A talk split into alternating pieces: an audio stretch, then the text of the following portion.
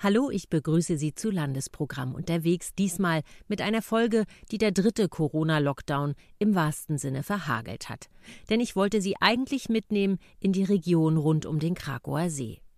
Ich wollte Sie mitnehmen in kleine Städte oder Dörfer, in denen Menschen an Tischen zusammensitzen und Kartoffeln schälen. Dabei führen Sie Gespräche über Ihre Region, in der Sie leben, wie es ist, im ländlichen Raum zu wohnen, was sie bewegt und was sie vielleicht gerne ändern würden. Das ist nämlich ein Projekt einer Potsdamer Künstlerin. Und auch sie wollte ich Ihnen vorstellen, die Frau, die zu solchen Projekten im ländlichen Raum einlädt, Katrin Ollroge.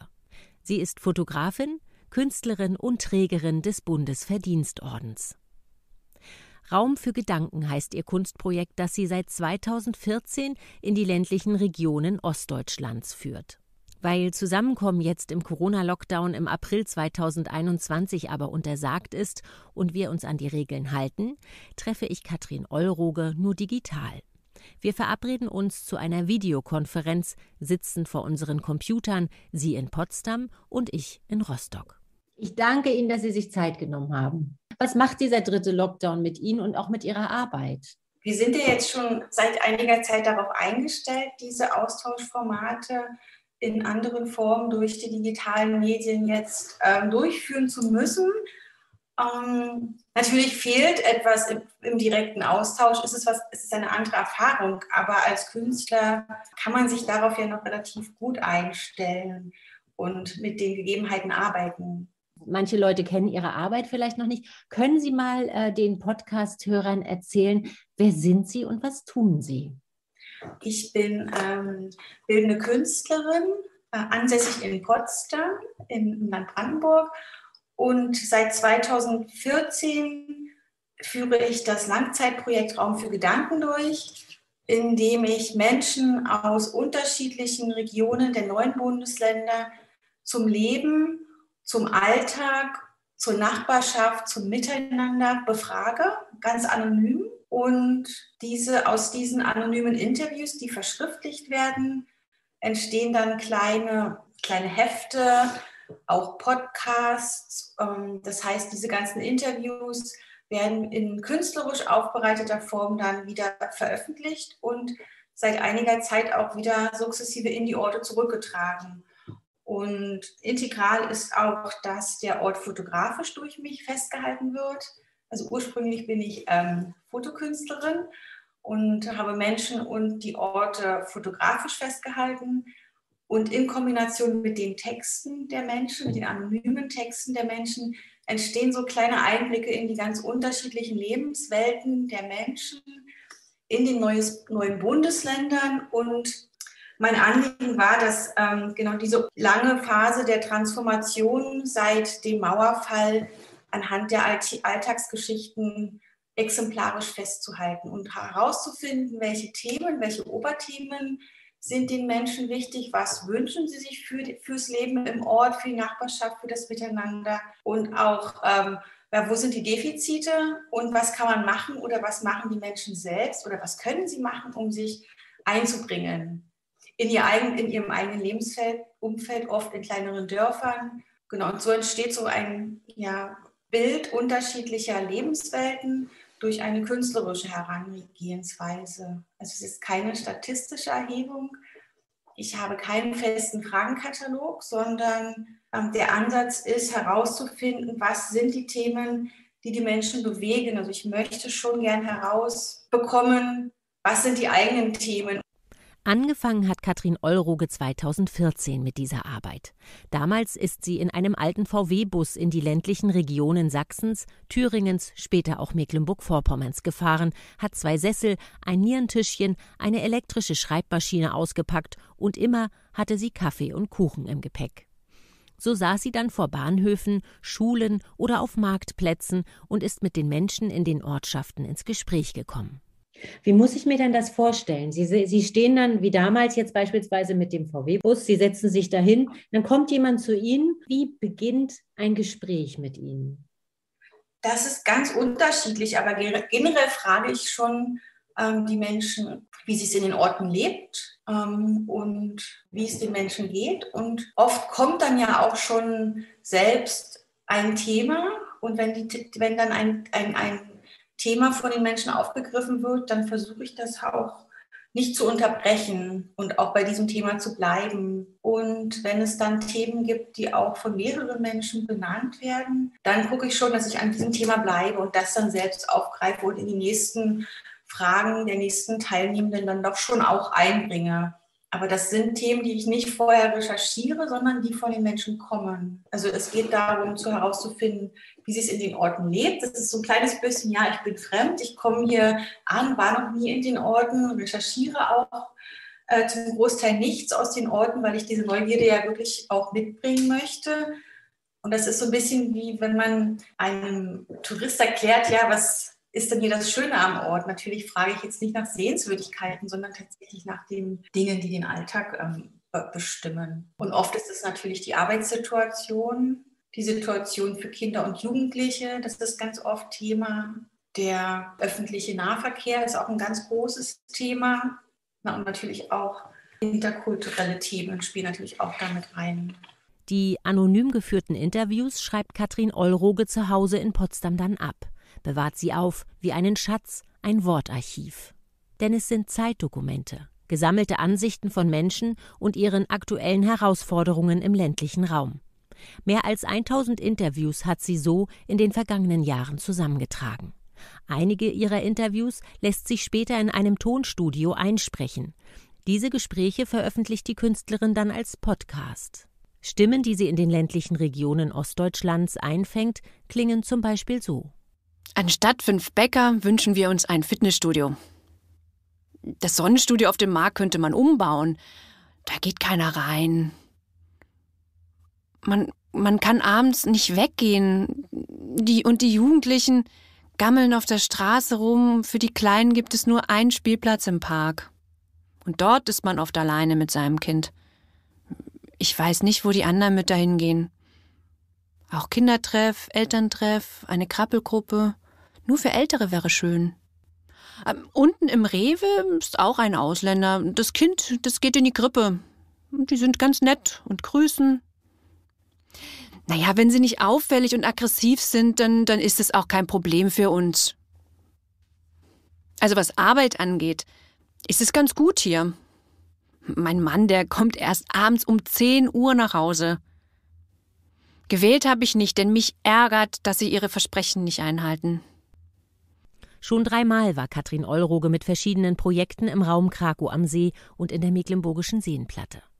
Anne Präsentin ist Koordinatorin der Partnerschaft für Demokratie Krakow am See, Mecklenburgische Schweiz und begleitet die Projekte der Künstlerin in ihrer Region seit zwei Jahren. Da Corona-bedingt gerade keine Projekte von Katrin Eulroge stattfinden können, bitte ich Anne Präsentin mir, auch digital von Computer zu Computer, von den vergangenen Kartoffelprojekten zu berichten, mir zu erzählen, was ich denn verpasst habe. Wir hatten ja drei schöne Termine im September. Das äh, fand an drei verschiedenen Orten statt. Dieses Kartoffel-Event sozusagen einmal in Krakow am See selbst und dann in Kuchelmiss und in Lahlendorf wo man dann auch wirklich ganz fantastisch äh, draußen sitzen konnte.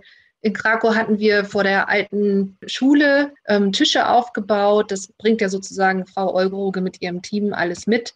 Ja, und haben sozusagen eingeladen, vorbeizukommen und äh, mitzumachen. Es waren ja Tonträger vor Ort, die man hören konnte. Also da konnte man sich, natürlich mussten wir auf die, auf die Abstände achten und so weiter, aber das klappte alles wunderbar draußen im Freien. Ähm, da konnte man eben diese Tonträger hören, Meinungen, ja, Momentaufnahmen anderer Menschen und darüber hatte man natürlich sofort auch immer den Impuls, was Eigenes beizusteuern. Und das haben die Leute genutzt und wahrgenommen. Also man hat natürlich irgendwann, ich habe das ja selber auch gemacht, irgendwann aufgehört, diese äh, Aufnahmen sozusagen zu verfolgen. Aber dadurch hatten sie ja schon gleich so viel Input von anderen Menschen. Und das sind ja auch einfach eben Leute aus der Region. Das kann ihr Nachbar sein wo man dann schon irgendwie ins Grübeln kommt, warum sagt er denn das jetzt gerade oder kann ich da mitgehen oder nicht? Oder ist das eigentlich so? Empfinde ich das vielleicht anders? Also man, das regt einen ja an, über bestimmte Dinge nachzudenken und natürlich äh, hat man ja seine eigene Meinung, die dann eben im weiteren Gespräch ja hervorkommt, die dann besprochen wird. Es ging darum, diese vielen, vielen äh, Aussagen und Interviews der Menschen wieder in die Region zurückzutransportieren und ähm, also zurückzuspiegeln, dass die Menschen auch das, was ihre Nachbarn und Mitmenschen erzählen, auch zu hören bekommen. Und darüber natürlich wieder ein neuer Austausch angeregt wird. Also selbstverständlich gab es dann auch Reaktionen auf das Gehörte und neue Gespräche entstanden in Bezug auf das Gehörte. Seit der Wende ist hier die Solidarität nicht mehr so. Jeder macht sein Türchen am liebsten zu. Es sind nur noch wenige, zu denen man Kontakt hat. Ellenbogengesellschaft. Da passt jeder auf, dass es jemand anderem nicht besser geht. Hier gab es gerade einen Festumzug zum Thüringen-Tag. Ich muss sagen, ich kenne das noch anders aus DDR-Zeiten. Wir hatten ja unheimlich viele Russen hier, weil die ganzen Kasernen ja voll waren. Und sehr viele Kubaner durch das Chemiefaserwerk.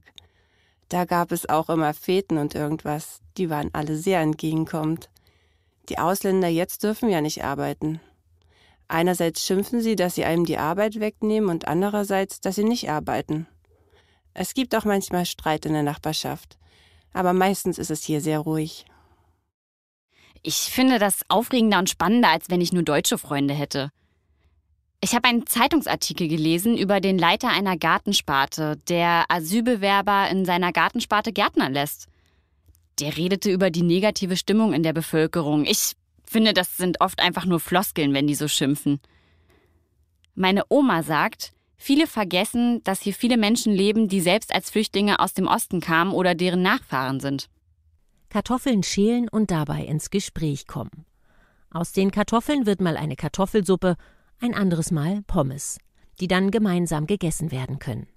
Asyl, Flucht, Integration, Nachbarschaft, Gemeinschaft.